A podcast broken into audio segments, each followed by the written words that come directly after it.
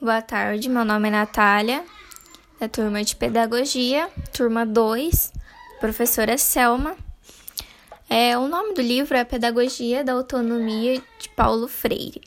Saberes necessários à prática educativa. O ano é 2002.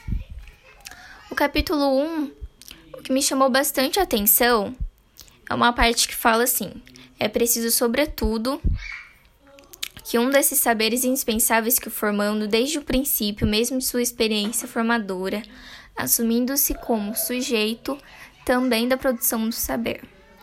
Se convença definitivamente de que ensinar não é transferir conhecimento, mas criar as possibilidades para a produção ou a sua construção, que realmente é necessário, né? A gente vai produzindo conhecimento e não só transferir Educar é substantivamente formar.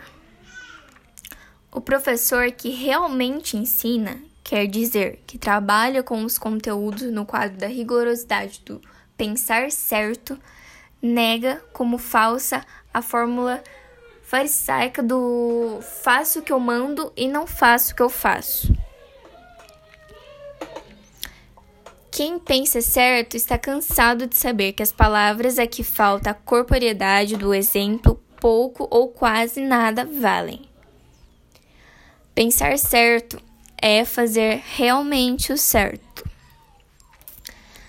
Bom, a gente tem que saber que ensinar não é transferir um conhecimento, mas criar as possibilidades para a sua própria produção ou a sua construção.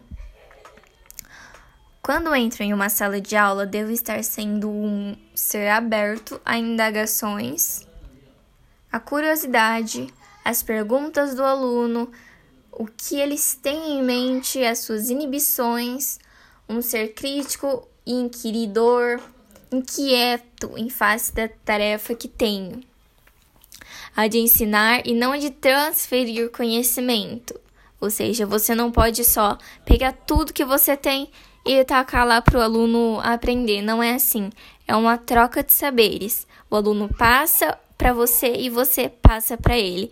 Fica uma forma de, de estudo muito mais gostoso, mais prático e não aquela de transferir o conhecimento a todo custo. A responsabilidade do professor de que às vezes não nos damos conta é sempre grande.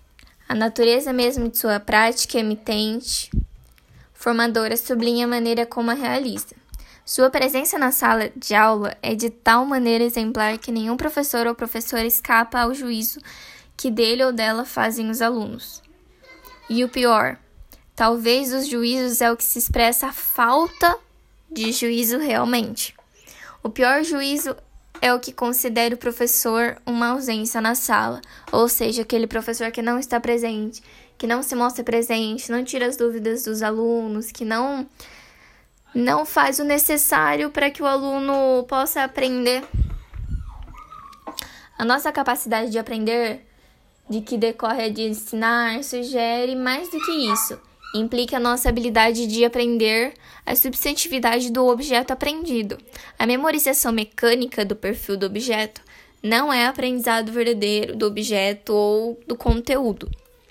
Nesse caso, o aprendiz funciona muito mais como paciente da transferência do objeto ou do conteúdo do que como um sujeito crítico um, um, sujeito curioso que constrói o conhecimento do objeto ou participa da sua própria construção. É precisamente por causa dessa habilidade de aprender a substantividade do objeto que nos é possível reconstruir um, um mau aprendizado, o, em que o aprendiz foi puro, paciente da transferência do conhecimento feita pelo educador, ou seja, aquele, aquele aluno que não, não aprende realmente com o professor, né? Bom, como professor, devo saber que sem a curiosidade que me move, que me inquieta, que me insere na busca, não aprendo nem ensino, ou seja, não consigo transferir nem aprender o que eles passam para mim.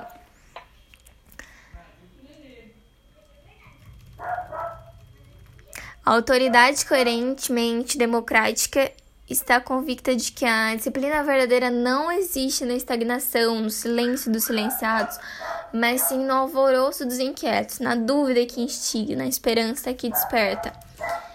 Ou seja, é sempre bom a gente ter aquela sala de aula que não para, que sempre está perguntando, sempre está tirando dúvidas, porque assim mostram que eles estão demonstrando realmente interesse na matéria, estão querendo aprender, estão querendo absorver tudo isso que a gente está passando. A autonomia que se funda na responsabilidade que vai sendo assumida, ou seja, ele tem aquela responsabilidade de passar para o aluno todo o conhecimento, transferir tudo. E é isso. Obrigada. Tchau.